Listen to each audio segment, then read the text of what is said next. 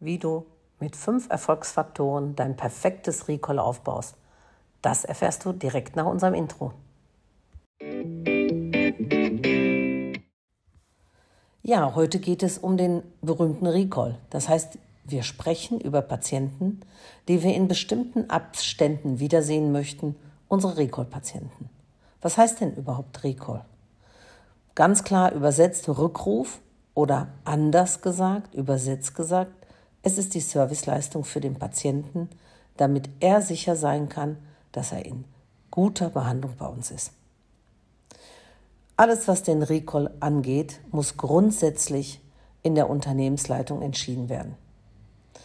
Und worum es hier geht, sind die fünf Ws, nämlich wer macht das, wer soll in unser Recall aufgenommen werden, was oder warum wollen wir denn überhaupt recallen, wann wollen wir den Recall durchführen, wer soll denn überhaupt recalled werden und wie müssen wir es richtig machen, damit wir die optimale Auslastung in unserer Dentalhygieneabteilung erreichen. Voraussetzung für ein erfolgreiches Recall ist, dass wir ein Controlling einführen, das uns die Sicherheit geben kann, dass die eingeführten Maßnahmen auch wirklich greifen und wir rechtzeitig gegen oder korrigiert steuern können. Gehen wir doch jetzt mal gemeinsam die Punkte durch. Fangen wir an beim erstens, wer soll denn überhaupt recalled werden? Wer soll denn in unsere Recall aufgenommen werden? Und es gibt so drei Arten von Patienten, wie ich das immer sage. Erstens die Patienten, die wir im Grunde gar nicht mehr wiedersehen möchten. Das sind nämlich die Patienten, die uns dauernd versetzen, die einfach nicht kommen, die Termine kurzfristig häufig absagen und viele, viele andere Gründe, warum man manchen Patienten lieber nicht wiedersehen möchte. Und das sind genau die Leute, die auf keinen Fall recalled werden sollen. Und vielleicht sogar der eine oder andere ein Vermerk bekommen muss, dass er in unserer Praxis nicht mehr weiter behandelt wird. Dann haben wir eine zweite Sorte von Patienten. Das sind nämlich die, die sich aktuell in einer laufenden Behandlung befinden. Und auch die brauchen wir nicht zu recallen, weil im optimalsten Fall gehen diese Patienten mit einem Termin aus der Praxis raus und sind damit auch wieder versorgt. Oder wenn sie dann einen Termin absagen, gleich einen neuen Termin erhalten. Ja, und jetzt bleibt die dritte Art von Patienten, nämlich diejenigen, die zum Beispiel durchsaniert sind und jetzt in die regelmäßige Dentalhygiene kommen sollen und müssen entweder zur OPT oder zu einer Prophylaxebehandlung. Also, wer soll denn jetzt in unser Recall aufgenommen werden?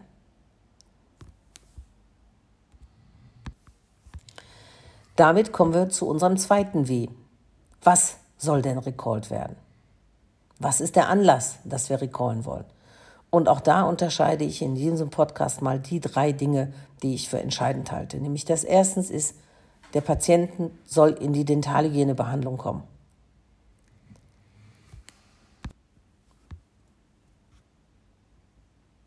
Der zweite Fall ist, dass wir die 01 Vorsorgepatienten erinnern möchten, dass die notwendige Untersuchung fällig ist.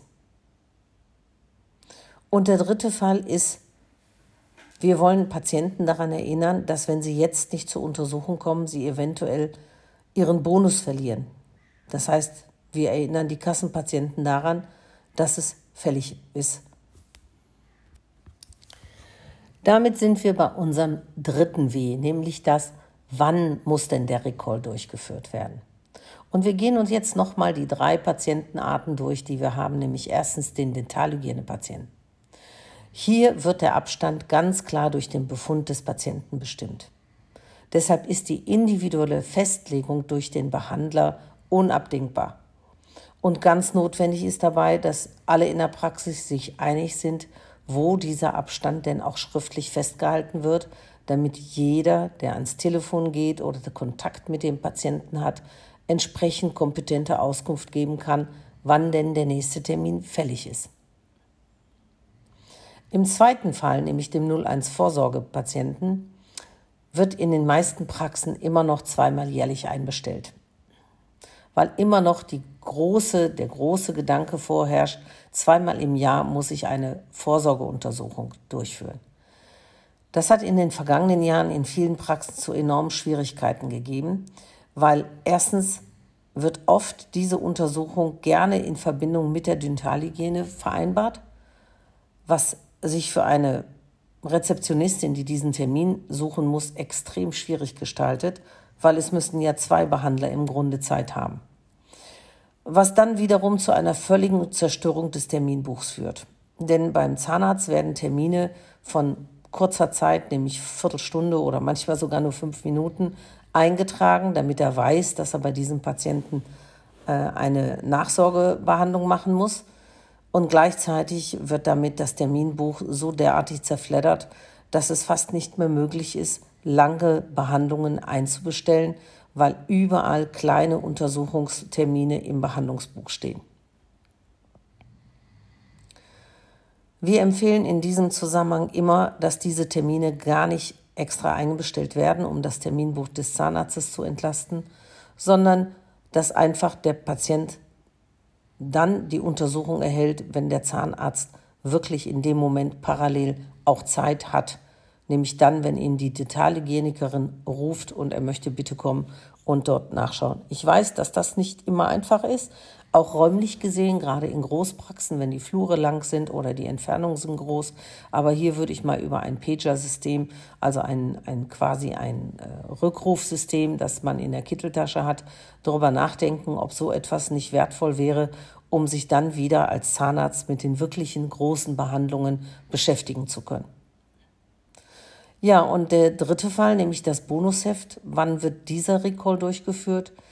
Äh, es reicht wirklich einmal im Jahr, denn die Patienten, die nur zu uns kommen, weil sie im Grunde sich bescheinigen lassen wollen, dass ihre Zähne systematisch kaputt gehen, weil das Bonusheft bekomme ich ja dann ausgefüllt, wenn ich mich habe untersuchen lassen und nicht unbedingt, wenn ich mich habe behandeln lassen.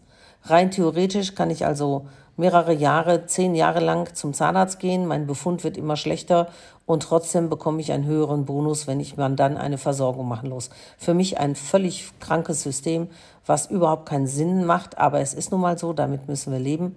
Also es reicht einmal jährlich zur Vorsorge zu kommen und der Patient muss ja mindestens zwölf Jahre alt sein, weil ab da wird der Bonus gezählt. Ganz wichtig ist bei der Durchführung des Recalls, dass er natürlich so durchgeführt wird, dass die tatsächliche Behandlung auch in dem entscheidenden Abstand durchgeführt werden kann. Um konkret ein Beispiel zu nennen, nehmen wir mal an, unsere Dentalhygieneabteilung ist in den nächsten zwei Monaten derartig ausgebucht, dass ich den nächsten Termin erst, wenn wir jetzt Juli haben, erst im September anbieten kann. Das heißt ganz konkret, ich muss im Juli die Patienten erinnern, die im September kommen müssen. Sehr häufig wird der Recall erst dann gemacht, wenn der Patient in diesem Monat auch kommen soll. Das würde bedeuten, dass ich im September die Leute anrufe, die eigentlich im September behandelt werden, werden müssen, denen aber erst einen Termin im Dezember anbieten kann und damit wird der Abstand für die notwendige Behandlung völlig verdreht und hat überhaupt nicht mehr den medizinischen Effekt, den er hätte haben sollen. Jetzt kommen wir zu unserem nächsten W, nämlich Nummer 4. Wer führt denn das Recall aus? In vielen Praxen wird der Recall durch die Rezeptionistinnen gemacht, was meiner Meinung nach fast nicht mehr realisierbar ist, weil die Rezeption völlig überbelastet ist und äh, so viel, manchmal habe ich das Gefühl, in der Rezeption geht es zu wie im Kölner Hauptbahnhof um 17 Uhr. Ein Wuseln, ein Rennen, ein Machen, ein Tun äh, die Rezeptionistin muss gleichzeitig dem Patienten, der vor ihr steht, antworten. Dazu kommt das Telefonat, wo derjenige an der anderen Leitung auch nicht weiß, dass sie gerade im Gespräch mit einem Patienten ist. Und dann soll sie noch einen Termin mit dem Patienten machen, der aus der Dentalhygieneabteilung kommt und den nächsten Termin machen, äh, mitnehmen soll, halte ich für mittlerweile völlig unrealistisch. Dazu kommt noch, dass viele Praxen rein räumlich so gebaut sind, dass äh, der Datenschutz überhaupt nicht gewährt ist. Das heißt, jeder kann mithören ähm, und kann mm, im Grunde genommen Dinge erfahren, die gar nicht für seine Ohren bestimmt sind. Und äh, wenn äh, jetzt wir uns mal, uns mal vorstellen oder mal sich in Gedanken uns mal sehen, welche Stühle sind denn im Wartezimmer immer als erstes besetzt, dann werdet ihr feststellen, dass es immer die Sitzplätze sind, wo ich die Rezeptionistin im Blick habe und auch am besten alles hören kann. Und es ist nun mal so, für den Patienten ist es viel spannender mitzubekommen, wie es hinter den Kulissen einer Zahnarztpraxis zugeht oder was vielleicht der eine oder andere Patient, den ich vielleicht sogar noch kenne, äh, so an Krankheiten hat oder befunden hat, äh, als mir eure Zeitschriften anzuschauen oder euer Wartezimmer-TV oder ähnliches. Insofern halte ich die Rezeption für die Durchführung des Recalls äh, völlig ungeeignet. Äh, meiner Meinung nach gehört der Recall in die Dentalhygieneabteilung, äh, weil, wie gesagt, hier bin ich bei dem Behandler, der in den meisten Fällen die Abstände bestimmt, der die Befunde regelmäßig aufgenommen hat und vor allen Dingen auch hier individuell sagen kann, wir müssen hier den Abstand zur nächsten Behandlung vergrößern, verkleinern. Äh, er individualisiert das also und daher ist es auch in meinen Gedanken der richtige Ansprechpartner. Und dazu kommt noch, dass in der Dentalhygieneabteilung erfahrungsgemäß immer wieder mal Termine ausfallen. Das heißt, wir haben manchmal ein oder zwei Stunden pro Behandler am Tag frei und diese Zeit kann hervorragend dafür genutzt werden, äh, die, das eigene Terminbuch wieder zu füllen. Und äh, falls bei euch der Recall telefonisch gemacht wird, äh, hat natürlich auch der Patient entsprechend seinen Behandler auch direkt am Telefon. Und das ist ein unschlagbarer Vorteil, der sehr, sehr viel Nutzen bringt und natürlich auch viel Erfolg bringt. Ja, und jetzt kommen wir zum spannenden letzten W, nämlich Nummer 5. Wie wird denn ein perfekter Recall ausgeführt? Voraussetzungen für, das, äh, für den erfolgreichen Recall sind die Kenntnisse über die Funktionsweisen der zahnärztlichen Software. Jede Software hat ein anderes System, was sich nicht eins zu eins übertragen lässt und man muss die Tücken und Tricks wirklich gut kennen. Ich kann aus Erfahrung sagen, dass wir fast in jeder Praxis das Thema Recall durchführen, mindestens drei, vier, fünf Mal schulen müssen, da es nicht so ganz einfach zu erledigen ist. Also zuallererst mal für einen erfolgreichen Recall ist Schulung des Prozesses für die zuständigen Mitarbeiter. Und es macht sich wirklich bezahlt, wenn ihr euch die Zeit dafür nehmt, euch die Mitarbeiter zur Seite zu nehmen und in Ruhe mal die ganzen Prozesse durchgehen. Und wenn das passiert ist, dann äh, läuft es eine Zeit lang gut und dann kommen wir zu dem Thema, ein neuer Mitarbeiter kommt in die Praxis und wir erleben dann ganz häufig, dass das Onboarding, das heißt die Einarbeitung des neuen Mitarbeiters, äh, nicht berücksichtigt, auch diesen Mitarbeiter in den Recall-Prozess schulen zu lassen und vor allen Dingen auch in die Anwendung der Software schulen zu lassen.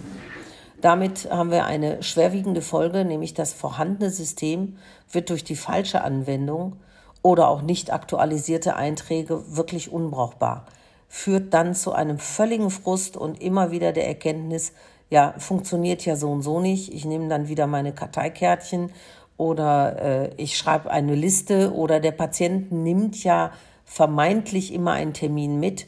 Und äh, hier kann ich aus Erfahrung sprechen, selbst wenn der Patient einen Termin mitnimmt, muss er trotzdem in unserem Recall-System aufgenommen werden, weil es kann ja mal sein, dass er einen Termin verpasst oder dass er kurzfristig absagt und zum Beispiel keinen neuen Termin direkt vereinbart.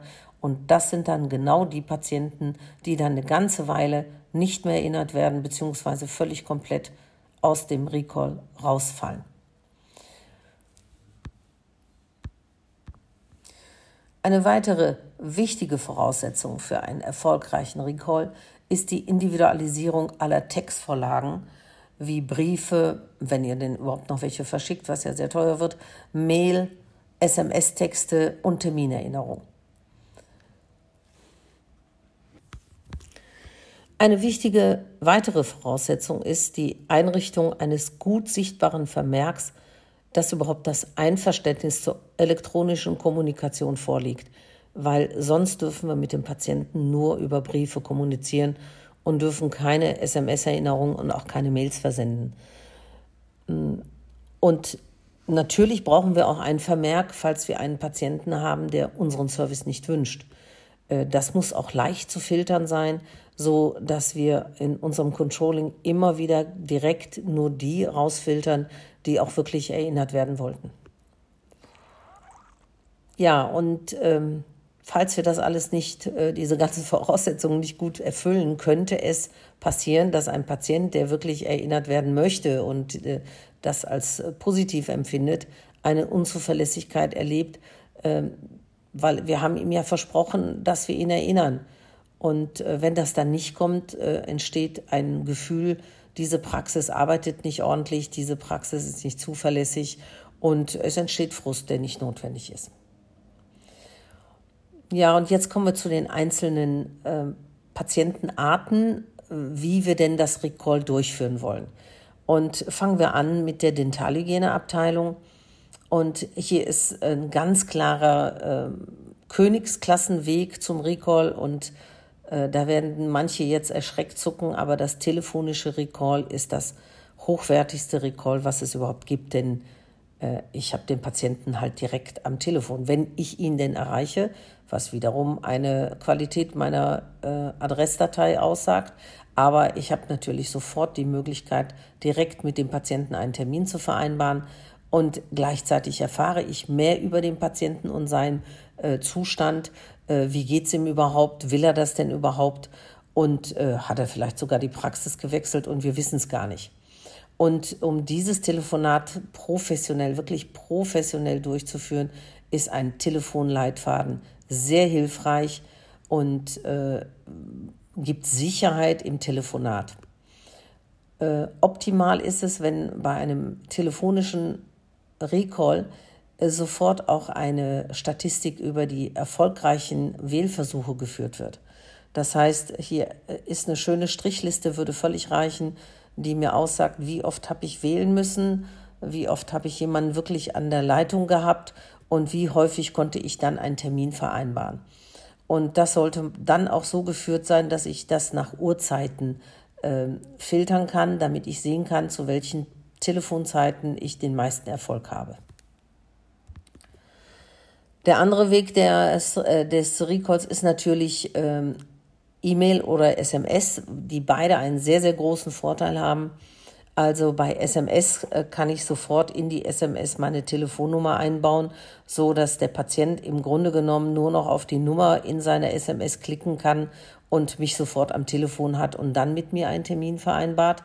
Zudem ist es so, dass heute, ja, ich glaube, fast die äh, Handys äh, mittlerweile eingewachsen sind in den Händen der Menschen. Äh, jeder hat so ein Ding mittlerweile, unabhängig vom Alter, unabhängig von der Position. Äh, ich kenne kaum Menschen, die nicht ihr Handy als ständigen Begleiter bei sich haben und äh, somit auch gut erreichbar sind. Was natürlich ein Problem ist, dass Handynummern auch mal schnell gewechselt werden. Das heißt, unsere SMS kann in das Leere laufen, wenn unsere Anamnesen nicht regelmäßig geführt werden und wir nicht regelmäßig unsere Patienten mal dahingehend bitten, ihre Daten zu ergänzen und mal zu erneuern. Ja, der zweite Weg ist die äh, Mail, die natürlich insofern auch super interessant ist, weil sie absolut kostengünstig ist. Zudem kann ich diese Mail schön gestalten durch eine gute Signatur und kann dann noch mehr Informationen reingeben über aktuelle äh, Situationen in der Praxis, über irgendwelche besonderen äh, neuen Leistungen, die wir haben. Also ich kann es werbetechnisch noch ein bisschen anders einsetzen. Aber viele Menschen lesen nicht regelmäßig Mails. Insofern kann es mir passieren, dass das erst nach zwei, drei Wochen gelesen wird. Also äh, das sind jetzt mal die drei Wege. Ja, natürlich noch der Brief, den darf ich nicht vergessen.